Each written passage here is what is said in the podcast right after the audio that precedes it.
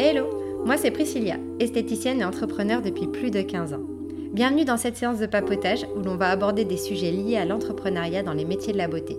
Bonne écoute sur Richou.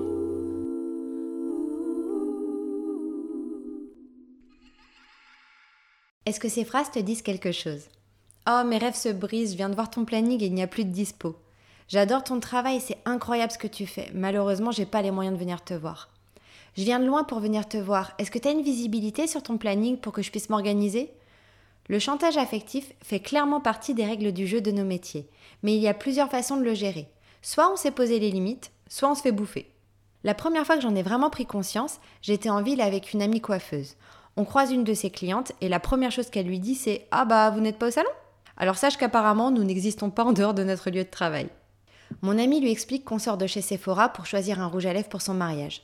La cliente commence par s'enthousiasmer et finit par lui dire Mais vous vous mariez quand? Et vous allez prendre des congés? Elle lui répond et la cliente a une réaction qui nous a choqués. Ah mince, c'est juste avant mes vacances et je voulais venir vous voir à ce moment-là. J'imagine qu'il y a déjà plus de place, comment je vais faire? Et mon ami qui s'excuse et lui propose de passer au salon pour essayer de lui trouver un créneau avant ses vacances. Je sais que j'aurais eu exactement la même réaction qu'elle, mais après coup, on s'est rendu compte que c'était pas possible et hyper gonflé. De mon côté, des anecdotes semblables, j'en aurais mille à te raconter. Comme cette cliente qui a réagi de la même façon quand je lui ai appris ma grossesse et qu'elle se demandait comment elle allait faire son épilation quand je serais en congé mat. Parce qu'elle n'a confiance qu'en moi, qu'elle ne veut passer avec personne d'autre. Mais la vraie prise de conscience, c'est le jour où j'ai pété un plomb et que pendant trois semaines, je n'ai plus ouvert aucun message de mes clientes. Parce que j'étais sollicitée de partout et je n'arrivais pas à trouver des créneaux pour tout le monde. Je culpabilisais. Chaque message était soit du chantage affectif, soit carrément agressif. Et rien que de voir les notifications, je me prenais des bouffées d'angoisse, au point de me réveiller la nuit. Dans mon épisode sur le burn-out, Thaïs a une réflexion hyper intéressante à ce sujet. Et je me souviendrai toujours de ce soir dans la semaine où j'entends ma sonnette euh, sonner. Et c'était une cliente qui n'avait pas reçu mon message d'annulation des rendez-vous. Je me suis fait incendier parce qu'elle avait fait 30 minutes de route et que euh, c'était inadmissible selon elle euh, de ne pas avoir prévenu la clientèle. Voilà, je venais de me faire opérer, j'avais perdu ma grossesse, j'étais allongée toute la journée parce que je ne pouvais pas bouger. Et à partir de ce moment-là, je, me suis aussi posé des questions parce que je me suis dit, waouh, si on se permet euh, à ce point de, de manquer d'empathie, alors heureusement et Dieu merci, c'est pas tout le monde, mais c'est que le rythme de travail aussi dans lequel on se met permet des comportements à certaines clientes. Que bah oui, on dit oui à tout en fait. On dit oui à tout on encaisse beaucoup. En, en ayant ce rythme-là à dire toujours oui, toujours oui, toujours oui, bah, euh, les clientes oublient que nous aussi, on peut avoir des soucis euh, personnels à gérer. Parce que oui, on peut dire que nos clientes sont parfois gonflées, odieuses, qu'elles profitent de notre gentillesse.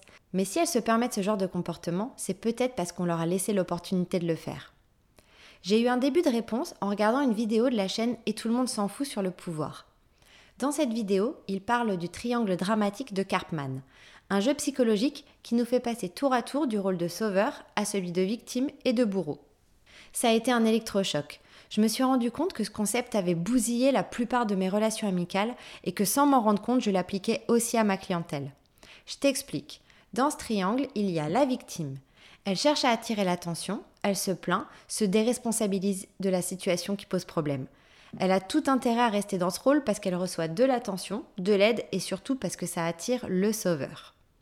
Le sauveur, il veut aider les autres à tout prix. Il se plie en quatre, oublie ses propres besoins pour trouver des solutions aux problèmes des autres. Ça valorise son ego, ça lui donne de l'importance et ça lui permet de fuir ses propres problèmes.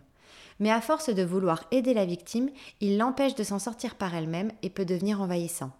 Le bourreau, ça peut être une personne qui critique, qui dévalorise, mais aussi tout simplement une situation, une institution, une addiction. Tu ne te reconnais pas dans ce triangle? Attends.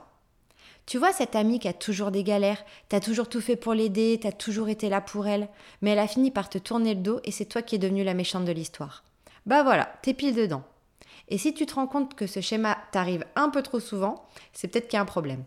Si on choisit ces métiers, ce n'est pas pour rien. Les personnes qui restent 10, 15, 20 ans en clientèle et qui tiennent le coup, c'est qu'elles aiment sincèrement prendre soin des autres et se sentir utiles. On est celui ou celle qui écoute, qui revalorise, qui console, qui prend soin. Ce n'est pas quelque chose de mal, mais quand tu as tendance à te mettre dans le rôle du sauveur, ça peut aussi devenir quelque chose de toxique. Si tu te plies en quatre pour toujours contenter ta clientèle, ouvrir des créneaux, euh, faire sauter ta pause déjeuner, venir tes jours de repos, ne pas prendre de vacances, faire des prix, répondre à toute heure, ta clientèle va t'en être reconnaissante, te valoriser, te complimenter.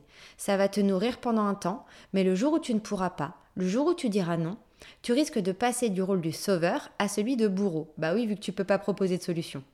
Puis à celui de victime de ta propre clientèle. Quand tu entres dans ce type de relation sociale, tu passes ton temps à passer d'un rôle à l'autre et spoiler alerte, ça finit toujours mal. Non seulement j'ai été très longtemps dans ce rôle de sauveur avec ma clientèle, mais en plus je l'étais aussi avec mes salariés. Dans mon interview avec Elodie, elle fait une remarque intéressante à ce propos. Et je suis aussi une éponge avec mes salariés. C'est-à-dire que si euh, je vois qu'il y en a une qui s'ennuie, bah, ça va me travailler quoi. Donc euh, on essaie de communiquer, on essaie de discuter. Des fois elles me disent mais c'est pas droit, c'est pas grave, c'est ok, j'ai le droit de pas être bien en ce moment. Elles ont raison.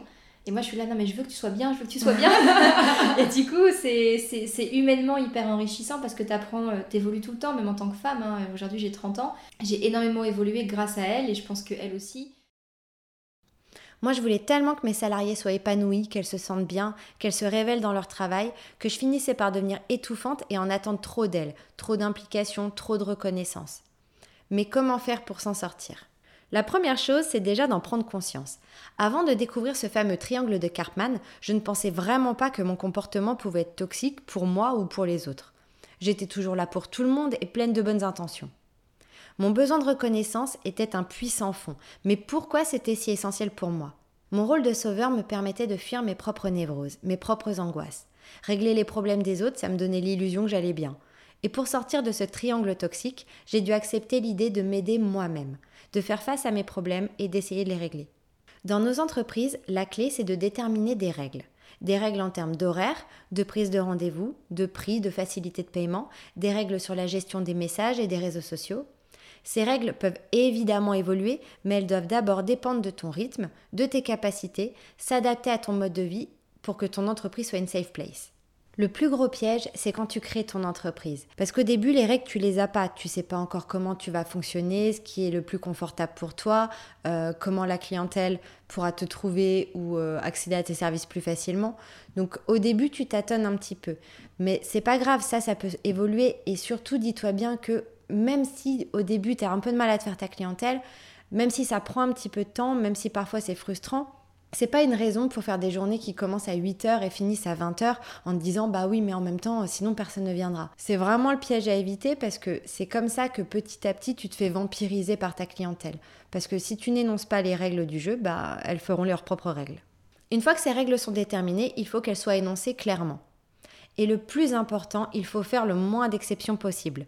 Une clientèle, ça s'éduque. C'est ton business, c'est à toi de définir les règles du jeu. En mettant ça en place, ça te permet de créer un cadre qui est clair pour toi et pour ta clientèle, ce qui va te protéger et te montrer à quel moment on franchit les limites. Si comme moi tu es une hypersensible et que ce genre de message ou de relation à la clientèle peut être quelque chose de difficile à gérer, tu peux aussi te protéger en mettant une distance entre la clientèle et toi une personne qui gère les messages et la prise de rendez-vous, un logiciel de réservation en ligne ou même un alter ego que tu crées.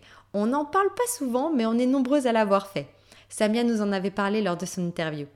Et je vais dire, moi, ce qui m'a aidé, c'est, de, d'avoir un espèce de dédoublement de personnalité, tu vois. Presque un peu comme un alter ego. Ouais. Et, euh, allez, je vais le dire. Il y a beaucoup de fois, les années, dans les années précédentes, parce que bon, maintenant, tu vois, j'assume ces choses-là, mais il y a beaucoup de fois par le passé, au début, où euh, je faisais semblant d'avoir euh, quelqu'un qui gérait les choses pour moi.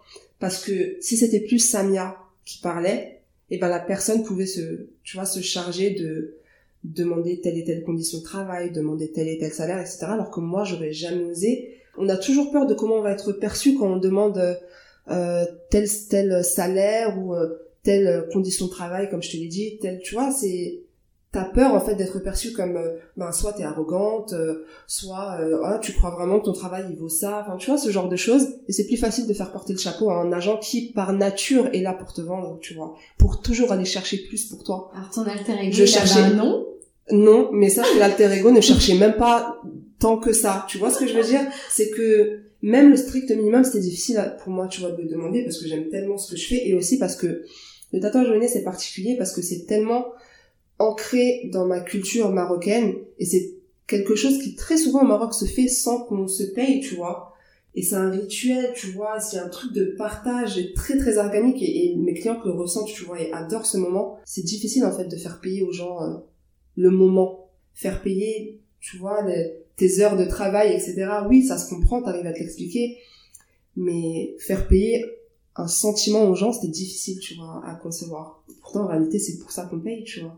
Mais les filles, il y a des filles qui viennent et qui sont vraiment parfois bouleversées aux larmes, tu vois, parce que le moment où je les tatoue, ça leur rappelle un moment dans leur enfance, leur grand-mère leur mettait du henné dans la main, enfin tu vois, ce genre de choses, ça a pas de prix. Ça a pas de prix et du coup moi aussi je savais pas trop comment lui donner un prix, tu vois. N'oublie pas que même si tu es passionné, même si tu aimes sincèrement ta clientèle et qu'elle te le rend bien, tu restes une prestataire de service. Tu ne peux pas tout donner à tout le monde au risque de te vider de toutes tes ressources. Voilà, j'espère que ces conseils auront pu t'aider. N'hésite pas à me rejoindre sur Instagram pour en parler et me donner ton retour et tes impressions. Et si tu as des conseils à apporter aux autres, partage-les sur mon dernier post. Merci à Connie Bidouzo d'avoir créé l'ambiance musicale. À bientôt sur Richou